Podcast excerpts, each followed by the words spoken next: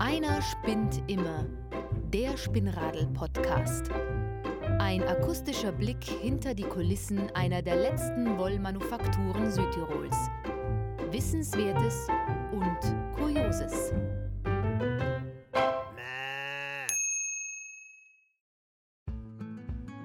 Zur vierten Episode von unserem Spinnradel-Podcast darf ich, Günter Götsch, eng wieder aufs Herzlichste begrüßen. Und weil es jetzt richtig Sommer geworden ist und die Temperaturen gerade auf Rekordhöhe kraxeln, werde ich mich das mal in ein angenehm klimatisiert Stiebele einsetzen. Genauer gesagt in die Nahenstube vom Spinnradl, die sich direkt im Geschäft in St. Leonhard in Passaier befindet. Und zusammen werde mit zwei besonderen Menschen plaudern, die unter anderem dafür zuständig sein, dass beim Spinnradl niemand, wie man so schön sagt, in Foden verliert. Wer schon ein bisschen in die ersten Folgen eingelost hat, weiß wahrscheinlich schon, dass der Weg hin bis zu einem fertigen, moosgeschneiderten Sahner nicht gerade der kürzeste ist. Und dass eben genau da bei den Nahnerinnen der Janker seine finale und vollendete Form findet. Die Aufgaben da in der Nahenstube seien genau zugeteilt und so kann das eingespielte Team hinter die Maschinen die lange Warteliste von den bestellten Sahner effizient und knackig arbeiten. Zwar nicht gerade sieben Sahner auf einen Streich werden da in einem Tag von den tapferen Schneiderinnen zugenannt, aber Vielfalt nicht, wie es gleich hören wird. Die Nahenstube ist heute Vormittag noch nicht ganz vollzählig besetzt und ich setze mich als erstes zum Platzl von der Margaret Haller. Sie sitzt als Seniorchefin schon seit vielen, vielen Jahren an der Nahmaschine und kann uns am besten erzählen, wie es Spinnradl überhaupt zur Idee von einem moosgefertigten Sahner gekommen ist. Im zweiten Teil von Podcast darf ich dann der Julia Weißer über die Schultern schauen, der uns zeigen wird, auf was es beim Moosnehmen und Zuschneiden und kommt. Bevor wir uns aber mit dem Messbandel und der Schar beschäftigen, zeige uns zuerst einmal die Margaret ihre besondere Nahmaschine. Genau, ich sitze jetzt vor der Oberlok. Oberlok, das ist eigentlich der Fachausdruck. Ich kenne jetzt keinen anderen Namen. Und mit der praktisch ist, das ist der Unterschied, dass die vierfach zusammennäht. Im Also Gegensatz mit vier Fäden Mit quasi. vier Fäden. Also das sind zwei gerade Nähte und zwei Schlingen. Und wenn du sagst zusammennähen, dann sind das effektiv die Wollteile, die zugeschnittenen Wollteile, die was du zum Sahner zusammennähst. Genau, die werden zuerst von einer, Schneiderin zusammengenäht, also zugeschnitten. Und ich kriege die zugeschnittenen Teile und tue sie nachher zusammennähen.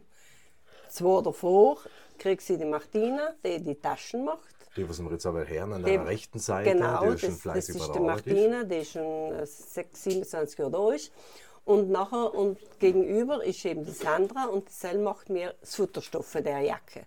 Um jetzt ein bisschen einen Überblick zu kriegen, wie viele äh, Näherinnen arbeiten denn da in der Nähstube? Ja, also wir sind, also da in den Raum sind wir zu viert praktisch. Eine kommt halt später mit vier Stunden, die Martine ist fünf Stunden da und so, die wir uns halt austauschen, damit wir uns nicht gegenseitig im Weg sind. Und mein Auge erblickt im Moment fünf verschiedene Maschinen. Ich meine, die linke und die rechte zu deiner Ding sind jetzt die gleiche, Ah. gleichen. Leider, das ist das neue Modell und äh, das ist das alte Modell Okay, jetzt habe ich so verstanden, es gibt eine spezielle Maschine, um eben die Wolle zu vernahnen. Und dann gibt es Nahmaschinen im herkömmlichen Sinne, wie ich sie kennen, die was eben das Futter oder den Stoff vernahnen. genau. Und dann hast du aber, glaube ich, noch eine zweite Maschine, was Genau. ein bisschen so dein Steckenpferd ist. Ja, das ist, die- das ist die Maschine, die eigentlich die Bochte annimmt bei jedem Janker. Praktisch damit die Kanten werden alle ver- verschönert mit der Bochte. Und die habe ich jetzt praktisch 30 Jahre mit der gearbeitet. Allem ich, habe aber jetzt mittlerweile die Sandra auch gelernt, die das weitermacht. Klingt ja so ein bisschen, dass du die langsam ein bisschen zurückziehst. Ja, ich mein, vom Alter her darf ich mich jetzt. Und äh, ich finde es einfach schön jetzt, wenn das weitergeht und wenn ich einmal so ein bisschen inspringen brauche. Also der Druck ist von mir jetzt weg. Weil du bist dir schon bewusst, dass eigentlich du so ein bisschen der Grund bist, dass sich die ganzen Menschen da versammeln und die Arbeit machen. Ja, ja, aber jetzt, wenn du mich so fragst, stimmt es, obwohl ich es eigentlich nicht so im Kopf allem habe. Aber es stimmt, das habe ich praktisch angefangen. Äh, der Franz hat einen Auftrag gekriegt, weil wir haben es ja alles händisch zusammen genannt. Mhm. Er hat einen Auftrag gekriegt von 60 Westen und hat gesagt, das können wir nie machen, weil das wieder, wer macht das? Okay, dann sage ich, hilf. Und dann habe ich, meine Freunde und meine Taufpatin haben mir geholfen, die Wäschen zusammenzunehmen. Und dann hat er gesehen, na, wie lange man da braucht. Und dann ist er nachher, hat wahrscheinlich hat das in seinem Kopf noch gearbeitet und nach seinen D-Maschinen gekommen. Aber was reden wir da jetzt vor 30 Jahren? Das, also ist, das, das ist gewesen 92. Und Sam ist noch die Maßschneiderei geboren. Die Maßschneiderei ist Sam nicht geboren. Also ich habe am Anfang dann mir einfach Schnitte zugelegt. Ganz klassische S, M, L, XL und so weiter. Und habe einfach noch die zugeschnitten. Man muss aber schon dazu sagen, dass du eigentlich ein bisschen so wie die Jungfrau zum Kind gekommen bist, Ganz weil du ja eigentlich keine Basisausbildung hast, oder? Ganz genau. Da ist, da ist ein Techniker gekommen, der hat mir das gezahlt, weil mir war gar nicht bewusst, dass ich da das jetzt tue. Das hat sich im Franzens Kopf angespielt. Und irgendwann bin ich halt da vor der Maschine geguckt mit dem Techniker. Und der hat mir gezeigt und dann hat er gesagt, ah, già visto. Halt der hat gesehen, dass ich bin da recht der Geschickte. Und mir hat es auch Spaß gemacht, weil ich wirklich gesehen und du, das wird jetzt eine Weste, die hat eine Passform für den Schnitt, was sie mir zugelegt haben. Und dann habe ich so gearbeitet. Und dann ist allebei mehr, da sind ja oft Figuren gekommen, dicke und mit Bäuche, mit Buckel und so weiter. Und dann habe ich mir gedacht, da muss man etwas tun. Und dann bin ich ja die, die Schnittschule gegangen, vier Jahre. Die Schnittschule ist jetzt eine Spezialisierung eigentlich, wenn man jetzt die Basisausbildung hätte. Und genau. bist du einfach ins kalte Wasser reingekommen. Ganz genau. Also ich habe sicher also, im Anfang gespielt, das aufzugeben. Weil ich, ich war da wie, ähm, ja, ich habe nichts verstanden und ich war alles mit Schneiderinnen. Aber äh, ich habe mir gedacht, na, wenn ich da jetzt aufgebe, dann weiß ich genau, das beschäftigt mich allen wieder und habe einfach durchgehalten. Und, äh, und, und äh, ja, es, es war hart, aber ich bin so froh gewesen, dass ich das getan habe. Aber man muss sich das jetzt so vorstellen, dass du alleinig eigentlich für die Schneiderei zuständig warst zu dem Zeitpunkt. Genau, genau. Mir hat die, die Freundin hat mir auch ein bisschen geholfen, weil die selber eine Hobbyschneiderin und die Sel hat mir noch so ein bisschen geholfen, aber im Grunde genommen äh, habe ich das mir, das war schon ein bisschen ein Ehrgeiz von mir und habe ich mich da einfach selber noch in die in, wie soll ich sagen, geschmissen, das, das will ich jetzt probieren. Nicht? Aber nachher eben die, die ähm, Ausbildung von, von Schnittzeichnen selber halt noch schon. War das auch die Basis für das, was danach gekommen ist, äh, die ganz spezielle Art, wie die Sahner da gemacht werden, unter anderem auch mit Kapuze? Ganz genau. Ich habe es ja gelernt draußen, weil ich habe zwei Jahre äh, Konfektionsschnitte zeichnen gelernt und zwei Jahre äh, Maßarbeit und selber für mich auch interessant. Und dann unter anderem habe ich die Kapuze gelernt und, äh, eben, und dann ist ein Kunde mal gekommen beim Hans-Louis und hat nach einem Sahner gefragt. Hans-Louis müssen wir jetzt auch in die Zuhörer sagen, das ist der, der Bruder von Franz, also dein Schwager, der was eigentlich fürs Stricken genau. Rolle zuständig ist. Und da wird es demnächst eine Podcast-Folge geben. Und da werden wir dem Hans-Luis noch einmal über die Schulter genau. schauen. Auf jeden Fall war er so die Anlaufstelle. Damals. Genau, er hat, er hat, er, ich bin zufällig durchs Geschäft gegangen und ich höre, wie der Kundin Hans-Luis fragt, ja, er hat gerne einen Zahner mit Kapuze. Und der Hans hat gleich gesagt, nein, machen wir nicht. Und ich bin stehen geblieben und habe gesagt, das war jetzt eine Herausforderung, weil ich ja Kapuzenzeichnen gelernt habe. Und das war nachher die erste, der erste Sahner mit Kapuze. Und äh, ist sich der Kunde bewusst, was er da eigentlich, eigentlich für einen Floh ins Ohr gesetzt hat? Ja, weil der, der hat dann, den habe ich irgendwann einmal begegnet und dann hat er ja gesehen, wie viele anfangen Sahner mit Kapuze in Umlauf sein. Und dann hat er zu mir gesagt, eigentlich müsste die da Provision kriegen. Aber wenn du jetzt heim so zurückschaust auf den Werdegang, was da passiert ist, wie du jetzt die da umblickst und deine Mitarbeiterinnen sitzen da, was macht denn das mit dir? Ja, was macht das mit mir? Na, eigentlich denke ich da nicht einmal nach. Du bist sehr bescheiden. ja, ich habe ich hab meine Arbeit. Nein, es, klar, jetzt, wenn du so fragst, äh, ist schon toll, aber das ist ja die Franziska, die das noch so äh, aufgebaut hat und weitergemacht hat. Und sie hat ja noch gesehen, da müssen wir noch eine anstellen. Und na, ich helfe gerne, aber wie gesagt, ich habe jetzt keinen Druck mehr und sie macht es ja, viel besser wie ich. Und äh, dann ist das für mich eigentlich ich denke jetzt so, wenn ich mich jetzt in eine Situation einversetzt, dass mir das sehr erfüllen. Ja, ja, ich werde auch oft angesprochen, nachher wieder, wenn, gerade wenn wieder mal der Beitrag irgendwo im Fernsehen ist und so, nachher sagen oft einmal Leute zu mir, ja, aber das hast du ins Rollen gebracht. Ja, dann wird es mir bewusst, aber ich tue wirklich, über das denke ich nicht einmal so nach. Das ist, weiß auch nicht, das ist halt jetzt Heinz Schien. Ich freue jetzt für die Franziska, dass es so weit jetzt gekommen ist und was die Zukunft bringt, schauen wir. Ja, wir sitzen ja da eben in der Nähstube, wo es ja auch den direkten Blickkontakt zum Geschäft hat, sogar bis zum Verkaufsbudel, zu der Konfektion und so weiter, zum, zum Raum auch, zum offenen Raum, wo die Kunden dann ihre Antworten machen. Das ist ja äh, ein sehr besonderer Raum, sage ich mal. Und da ist was Besonderes gewachsen. Das ist jetzt nicht, dass es irgendwo im hinteren Stiebel da drinnen sitzt. Und Nans, wie ist denn das, wenn du die Kunden einerkommen und das siehst?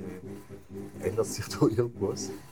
Ja, das ist ja jetzt erst seit drei Jahren, weil wir ja in einem neuen Geschäft sind, im Dorfzentrum. Logisch ist das, das ist für uns, ich glaube für alle Schneider ist das jetzt schön, auch für die Martina. Weil die Martina, jetzt ist so lange da, unten sind wir hinten drin gewesen und wo wir eigentlich aus dem Geschehen, hat man gar nicht mitgekriegt, was draußen läuft und da kriegen wir es mit. Nein, man sieht ja auch bei den Gästen oder bei den Kunden, wie sie noch sagen, hallo, da wird genannt und die kommen bis zu uns vor und schauen, darf man da mal ein bisschen hinschauen. Und das ist schon schön, weil das wollten wir ja in, in alten Geschäften auch haben, aber das war sich nicht ausgegangen, weil der Raum zu klein war. Aber würde sich das jetzt irgendwie auf die Qualität von einer Arbeit auswirken? Fühlt sich da jetzt gestört oder das Gegenteil? Nein, überhaupt nicht, weil wir den Kunden ja direkt ins Gesicht schauen. Unten war es ja so, wenn nur ein Rinder gekommen ist zum Moos nehmen, dann ist der allem mit dem, sagt man, wir sind zum, mit dem Rücken zum Kunde. Das ist nicht so fein gewesen. Das ist so jetzt fein, wenn, wir, wenn der Kunde uns anschaut, wenn er uns beobachtet. Und nein, also ich glaube, ins Stern soll nicht, wir nennen gleich weiter und mhm. Ich würde sagen, äh, um in der Zuhörerschaft noch ein bisschen zu verdeutlichen, was enkele Arbeit ist. Es gibt ja verschiedene Schritte. Wir werden danach noch einer mit der Julia am Zuschneidetisch noch ein bisschen quatschen. Wenn jetzt das zugeschnittene Material, die Wolldorle, daherkommen, versuchen Sie mal kurz zu erklären nochmal, äh, was die Schritte sein, bis der Sahner noch fertig ist. Ja, also ich habe schon gesagt, ich gehe durch alle Hände und Sahner. Die Julia schneidet zu und nachher die zugeschnittenen Teile vom Strickteil und Futterteil. Das Futter macht nachher die, äh, die Sandra. Und die Martina, die macht die Tasche, ob das jetzt Tasche in der Naht ist, eine schräge Tasche, macht sie. Und die kriegen auch alles zu, also hergelegt. Das Futter, die Tasche. Und nachher fange ich da an zusammen, tue das Futter in und nachher meine letzte Arbeit ist praktisch nachher die Porte aufnehmen und dann ist unser Weg hier fertig. Dann geht es zum Knopflochmaschine. Mhm. Dann macht noch die Franziska, dann wird noch das Knopfloch gemacht. Die Knöpfe werden händisch angenannt, weil sie ja einfach viel besser nennen. Und nachher ist der Janker eigentlich fertig. Wie viele Janker oder Sahner schafft es an einem Tag zu machen, wenn es voll besetzt seid? Ui, ja, das ist jetzt eine gute Frage weil, weil das so hin und her geht, aber Oder anders, andere Frage, wie viele Futter schafft die Sandra in einem Tag zu nehmen, wie viele Taschen die Martina und wie viele Stücke kannst du zusammenfassen, circa, damit man ein bisschen eine Idee hat, äh, was da äh, geleistet wird an Kapazität? Ja, also Futterstoffe, die Sandra arbeitet ja den ganzen Tag. Die macht vier, fünf Futterstoffe. Die Martina ist lei fünf Stunden. Wie viel macht die Martina? Drei? Drei, also das sind noch insgesamt sechs Taschen. Und nachher, ich, ja, kommt es auch dran, wie lange ich arbeite. Aber ich darf jetzt mal sagen, ich habe sicher zwei Stunden Arbeit. zum, Lei zum Zusammennähen, Bandlaue machen und eben das Futter machen. Wobei wir auch sagen müssen, dass ja die Sana ist ja nicht nur ein Prototyp, es gibt verschiedene Modelle. Und wahrscheinlich wird sich da genau, auch wahrscheinlich genau. zeitlich ein bisschen Unterschiede geben, oder? Genau, wenn das Ganze ein einfacher mit einem Rundausschnitt ist, dann ist das logisch schneller. Oder er ist ganz klassisch geschnitten, dann ist man auch schneller, aber kaum ist er schon tailliert, hat er noch Zusatzseitenteile, dann taucht es länger, hat er einen Stehkragen, hat er ein Kapuzendesign, alles unterschiedlich. Deswegen ist ja auch der Preis unterschiedlich. Also es wird... Äh glaube ich, so kann man sagen, zwei Sahner in Vollbesetzung kann man am Tag bewältigen? Ja, ja, halt kann man schon. Also wenn ich jetzt den ganzen Tag da bin, mache ich schon mehr.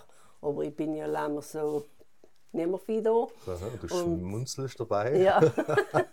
Nein, äh, aber es macht ja noch die Martina, macht ja auch in Janker fertig, dass sie länger das Bandlein machen muss. Aber so, dann muss ich wirklich mal hergehen und sagen, so, jetzt schaue ich auf die Uhr, wie lange habe ich Arbeit und dann habe ich jetzt eigentlich noch. Ich frage jetzt natürlich deswegen so genauer nach, weil äh, ich weiß ja um die lange Warteliste. Habe es da oft einmal das Gefühl, es müsste besonders dummeln, wenn es sechs, dass die Leute bis zu einem halben Jahr warten? Ja, ich, ich sicher nicht die Liste, wie viele da Leute drauf waren. Ja. aber, aber habe ich schon auch das Gefühl, nein, wir müssen nicht bestieren, wir müssen nicht bestieren. Und, aber ja, nein, aber das ist eigentlich allein ein Ansporn gibt mir, für, weil wenn nichts zu tun war. Daheim war es ruhig da. Ja, dann war es ruhig und nein, aber äh, Druck, nein, Druck machen wir jetzt auch. Und es ist schon einfach, es braucht seine Zeit, jeder Janker, und das muss der Kunde halt auch verstehen. Klar. Und äh, Qualität braucht Zeit und ja, genau. Leidenschaft. Und wir arbeiten ja auch, genau, ich darf jetzt wirklich auch sagen, weil wir haben oft äh, von Schneiderinnen, wo wir gar nicht gewusst haben, dass das Schneider sind, die haben nach allem wieder gesagt, macht ihr das sauber arbeiten, weil das sieht man dann schon, wie die das, das Stricktal umdrehen und schauen, wie ist das genannt. Und das ist für uns schon, also für mich jedenfalls, ist das schon allem Bestätigung gewesen, dass wir es nicht schlecht machen. Na, äh, ich bin jetzt da einen guten Überblick gekriegt. Ich sehe es gibt ein Dampfbügeleisen. Wenn jetzt äh, alles da auf, auf Volldampf arbeitet, dann wird es ein bisschen vom Geräusch her wahrscheinlich ein bisschen anders klingen, oder? Ja, ist es ein bisschen lauter, aber nein, es ist das, die Maschine zum Beispiel, das ist ganz eine neue Maschine, die tut ganz leise arbeiten. Nein, also entweder ich bin es gewöhnt oder ich empfinde es jedenfalls nicht so laut. Mhm. Ja, äh, ich sage mal danke für den tollen Einblick. Margaret, ich ja. wünsche dir da einen finalen Abschluss, dass du dich da gut verabschieden kannst. Und ich werde mich jetzt zum äh, Zuschneidetisch zu der Julia begeben und einmal schauen, wie es dann weitergeht. Danke, danke, danke. danke.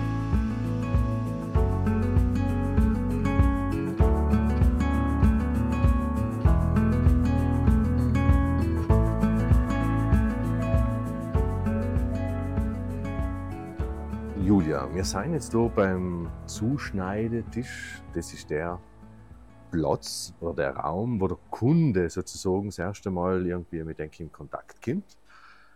Wir wissen, dass die Beratung ein ausführliches Gespräch ist, aber es gibt einen Moment, wo du das Messbandel in die Hand nimmst. Genau. Was machst du da ganz genau? Also nachdem der Kunde sich praktisch sein Sahneaufmaß ausgesucht hat, von Strick über Innenfutter und so weiter, äh, ist eine der letzten Arbeiten ist das Maß nehmen, wo ich praktisch ja den Kunden vermesse, von oben bis unten. Also von Teile aufwärts, denke ich mal, oder? Bis Halsgegend. Ja, sagen wir von, ja, von Schulter bis Hüfte. So. Mhm. Schulter bis Hüfte. Ja. Und äh, du kennst die Leute ja nicht da. Was, äh, wie, wie ist denn die Situation aus deiner Erfahrung? Wie spielt sich das ab? Logisch, für mich ist es eine ganz alltägliche Situation, nicht?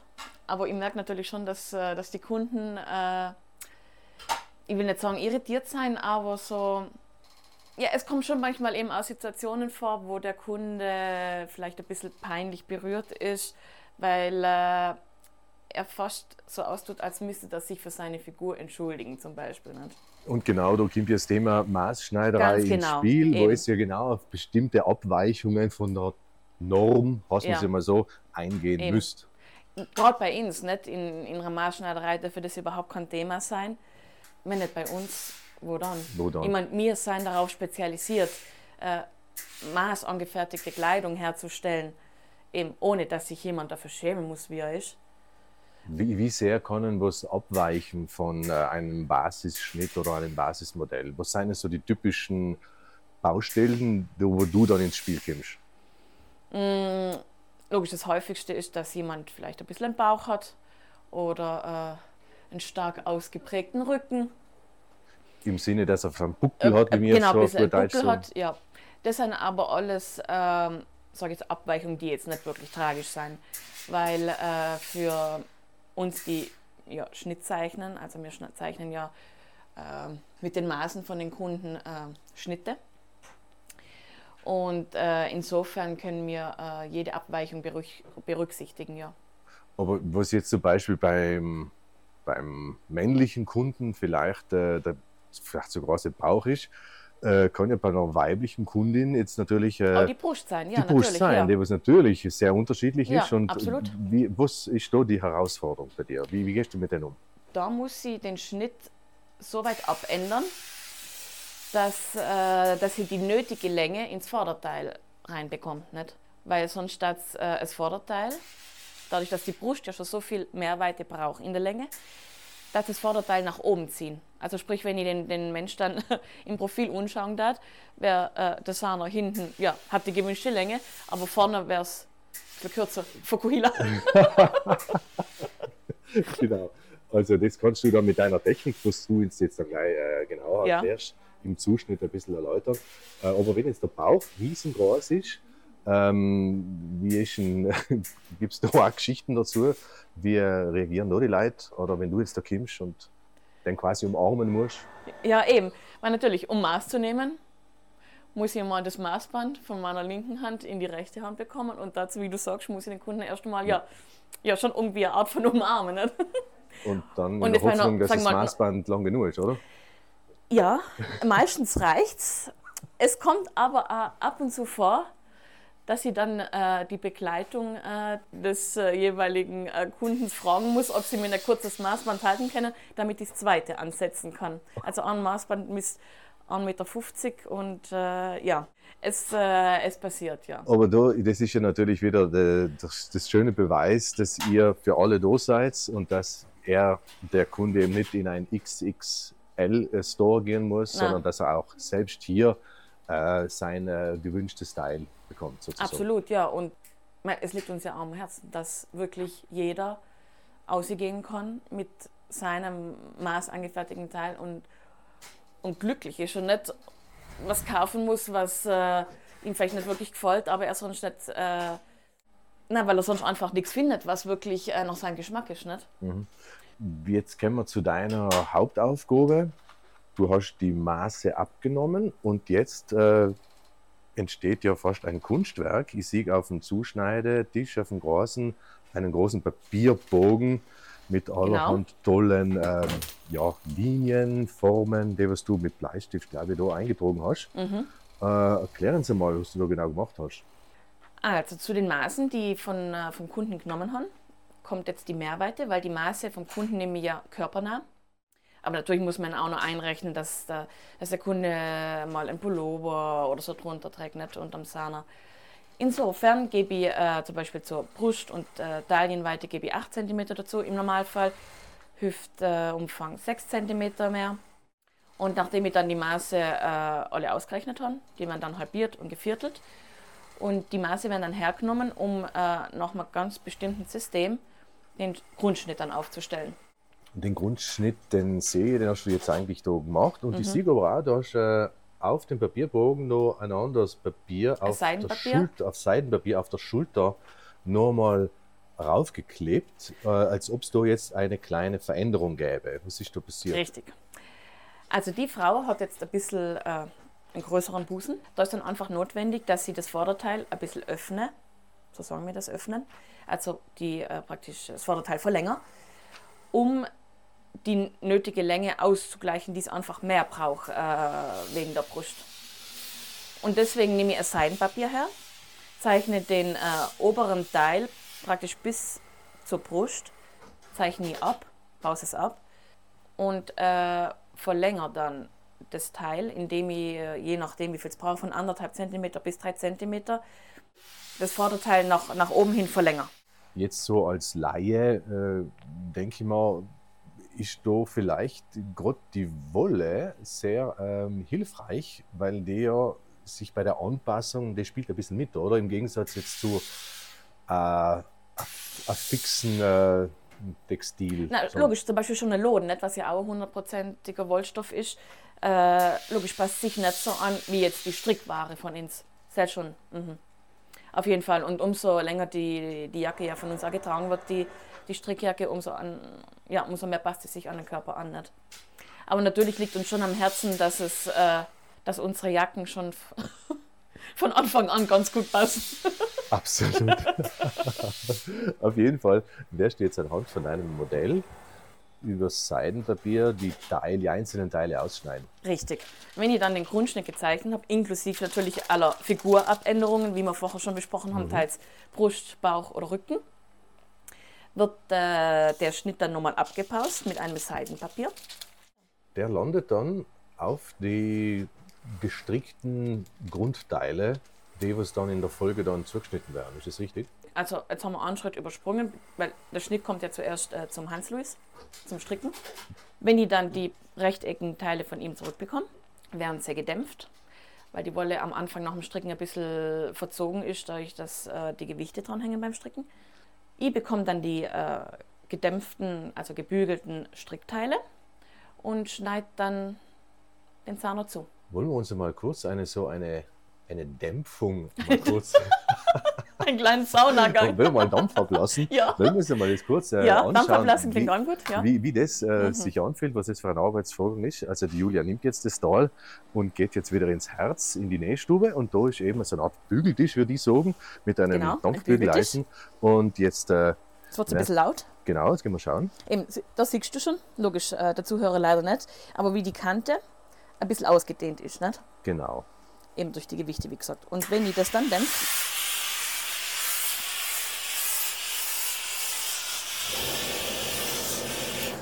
Also das Prinzip ist genau das, wenn, wer daheim schon mal gebügelt hat mit der Dampfbügeleisen von der männlichen Zuhörerschaft, wohlgemerkt, der erkennt sofort, äh, wie schön glatt das wird und mhm. wie, in die, wie in die Form wieder das kommt. Weil äh, der Hans-Louis eben unten bestimmte Gewichte an die einzelnen Teile eben hängen muss, damit es eben schön gerade gestrickt werden kann. Auf jeden Fall ist der Vorgang der, der was auf jeden Fall zu machen ist. Und der Absolut, ja. Weil wenn ich jetzt, äh, also wenn ich die Teile zuschneiden ohne es Strickteil vorher zu bügeln, dann wäre alles so verzogen und das am Ende, äh, na, auch wenn die Wolle anpassung, anpassungsfähig ist, das am Ende äh, nicht passen. Also die Strickteile werden ja doppelt gelegt, weil ich schneide ja immer zwei Teile zu, mhm. beziehungsweise hier haben wir einen Ärmel. Okay. Und natürlich brauche ich zwei Ärmel. Und natürlich ist auch, äh, ich meine, Zeitersparnis, nicht wenn, wenn ihr alle Teile doppelt zuschneidet, als wenn ihr alle einzeln zuschneiden müsst. wenn jetzt so einer in Bizeps auf dem rechten Oberarm unglaublich ausgeprägt hätte, dann würde das nicht funktionieren, dann würde es wahrscheinlich zwei separate Teile Wirklich, aber, aber Ausnahmefälle. Ja, um genau. zu verstehen, ja, natürlich, ja, ja. was mhm. da die Ersparnis ist, wenn der Arbeitsschritt so quasi gedoppelt ja. wird. Mhm. Genau. Mhm. Logisch, deswegen ist natürlich auch wichtig, dass, äh, dass die Strickteile schön aufeinander liegen, alle bündig unten an der Kante. Und äh, ja, dann und wird dann das. kommt der große Moment des Einschnitts, oder? In diesen ja. wertvollen Teil genau. der gestrickten Wolle, wo es Abfälle gibt, oder? Ja, logisch gibt es Abfälle, wie halt bei jedem Zuschnitt. Wir versuchen dann schon die größeren Abfälle auch andersweitig zu verarbeiten, nicht zu anderen Produkten. Aber ja, im Grunde. Heißt ein ganz besonderer Moment, wo es gilt, äh, sehr vorsichtig zu arbeiten? Ja, mhm. logisch, weil bis bis zum Zuschnitt, sagen wir es jetzt Fehler leicht behebbar. Aber natürlich, wenn ich dann einmal die Strickware verschnitten habe, dann äh, müssen wir es neu stricken. Jetzt frage ich als Laie. Du schneidest jetzt sozusagen ein gestricktes Teil durch. Mhm. Wie schnell löst sich sowas dann auf? Muss man noch nicht Angst haben, dass es aus der, aus der Fassung... Dass die Maschen aufgehen? Ja, genau. Na, bei unserer Wolle eben nicht. Weil? Weil die Wolle, äh, wie soll ich sagen, so robust ist, so kratzig. Das hat mit der Qualität Äh, vom ja, es hat schon mit der, Werkstoff zu tun, Genau, oder? ja. Mhm. Das ist ja, die, mhm. der Punkt. ja. Mhm. Also die, die, die, die Faser an sich ist ja so aufgeraut oder so grob eigentlich, dass sie verstrickt gar nicht aufgehen kann. Logisch, gar nicht, ist jetzt, stimmt jetzt auch nicht äh, sicher, wenn ich jetzt äh, die Strickware ein bisschen strapazieren würde, dann wird es sicherlich auch aufgehen. Aber vom Zuschnitt zum Nähen und nach der Anprobe muss man ja wieder auftrennen und wieder nähen. Na, passiert eigentlich nie was. Aber es hat auch mit der Qualität Mit der Wollqualität zu tun, genau. zu tun Mhm. mit der Ja. Wolle selber, Mhm. mit der Art, wie engmaschig oder wie, wie robust eben gestrickt Ja. wird. Und das Ja. kann man da ganz gut erkennen. Eben. Das, okay, Eben, jetzt ist die Kombination aus einem einmal die Wollqualität, dann logisch auch, wie, wie engmaschig es gestrickt ist, was ja bei uns der Fall ist. Und dann hast du das ausgeschnitten. Das machst du mit der Nagelschau, oder? Erzählen Sie mal. Mit den Nagel. Als Strafarbeit, wenn ich nicht artig war. Was hast du denn für eine Gerätschaft? Ich sehe da ein Da gibt es eine, ja, eine, äh, eine elektrische Zuschneidemaschine. Ich mache mal an. Ja. Ja. Ich habe das Gefühl gehabt, ich wäre beim Zahnarzt, aber zum Glück nicht. Nein, es ist im, im, imposant, äh, was du da in der Hand haltest. Und da kommst du ziemlich genau durch, oder wie, und sauber. Ja, mhm.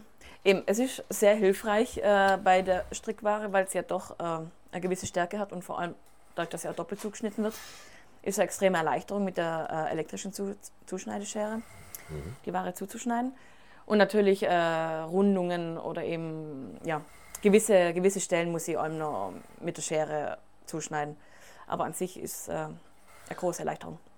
Und somit wäre eigentlich dein, ähm, dein Job einmal da vorläufig überschaubar Vorläufig, abgeschlossen. genau. Und die Margaret kriegt die Teile, Mhm. die kannst du rüberreichen in, zu den Nähern. Ein Meter rüber, ja. Genau, und nicht so sagen, du wirfst sie rüber.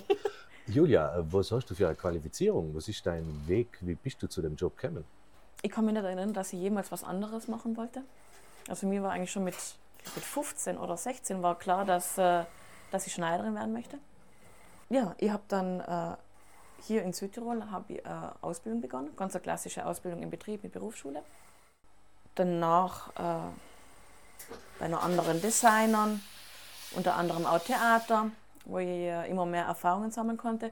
Eigentlich habe ich die äh, ähnliche Arbeit gemacht wie jetzt hier, weil ich natürlich auch eng mit den äh, Schauspielern in Kontakt war und äh, Feine auf Leute, ganz feine Leute, die Schauspieler, gell? Natürlich, Günther. Ich muss dazu sagen, Donny, die Julia eigentlich auch kennengelernt. Äh, deswegen ist es jetzt nicht überraschend, dass wir uns da schon kennen und so. Aber das ist dein Weg gewesen und wie bist du da beim Spinnradl gelandet? Für Spinnradl arbeite ich eigentlich schon seit vielen Jahren. Nicht fix, aber ich habe immer mal wieder ausgeholfen, seit ungefähr wahrscheinlich 14, 15 Jahren schon. Und äh, selbst als ich mich 2012 selbstständig gemacht habe mit, mit einem eigenen Atelier, ja, bin ich immer mal wieder eingesprungen, wenn, wenn Not am Mann, an der Frau war. genau. Und äh, als vor drei, vier Jahren die Franziska dann entschieden hat, ähm, sich zu vergrößern, hier das neue Geschäft anzumieten und äh, zu erweitern, hat sie mir eben gefragt, ob ich nicht fix bei ihnen einsteigen möchte. Und äh, das kam mir zu dem Moment genau gelegen. Und äh, ja, na, wir sind auch ein tolles Team, muss man sagen. Also man das sieht's, man äh, hört's und man spürt es wirklich. wohl, also so die ganze Atmosphäre und das äh, Miteinander und na, toller Platz wohl. Ich wünsche euch noch weiterhin ganz viele Maßanfertigung und viele, Danke. viele, viele Tausende von Sarah, die du das herstellst. Ja, danke, Günther. Danke für das schöne Gespräch, Julia. Ja.